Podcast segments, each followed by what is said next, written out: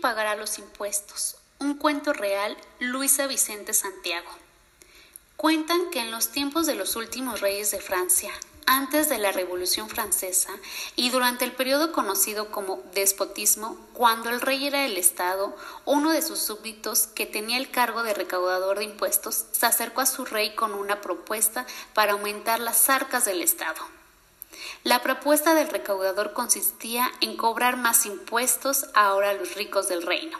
El rey, muy complacido ante la ingenuidad de su subordinado, le dijo No, mi querido súbdito, a los ricos ya no, son mis amigos casi todos, y si se enojan ya no invitarán a sus fiestas, francachelas, bautizos, bodorrios, ni me sacarán fotos en las revistas de economía financiera, vanitas, hola, TV Notas, etc.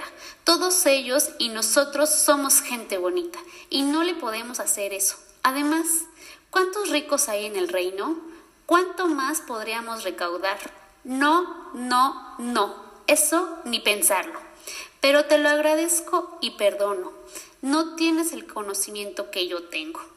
Corrió agitado el recaudador a su oficina, listo para idear una nueva propuesta, pero cuando se la presentó al rey, éste le dijo A los pobres no, mi querido súbdito, tampoco. A esos de dónde les podemos sacar impuestos. No tienen ni para comer. Además, muchos de ellos son pobres por flojos, por ignorantes, por viciosos, etc.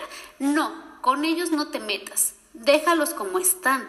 Así viven contentos y tranquilos, sin ambiciones. No hay que alborotarlos. Además, son los que votan. El subordinado, ya todo desorientado, le preguntó al rey. Entonces, Su Majestad, oriénteme. ¿Qué me sugiere usted para recaudar más impuestos para la corona? El rey le dijo, Cóbrales más a los de la clase media, a los burgueses, a los profesionales, a los comerciantes, académicos, científicos, músicos, a la mediana burocracia, etcétera. A eso sí,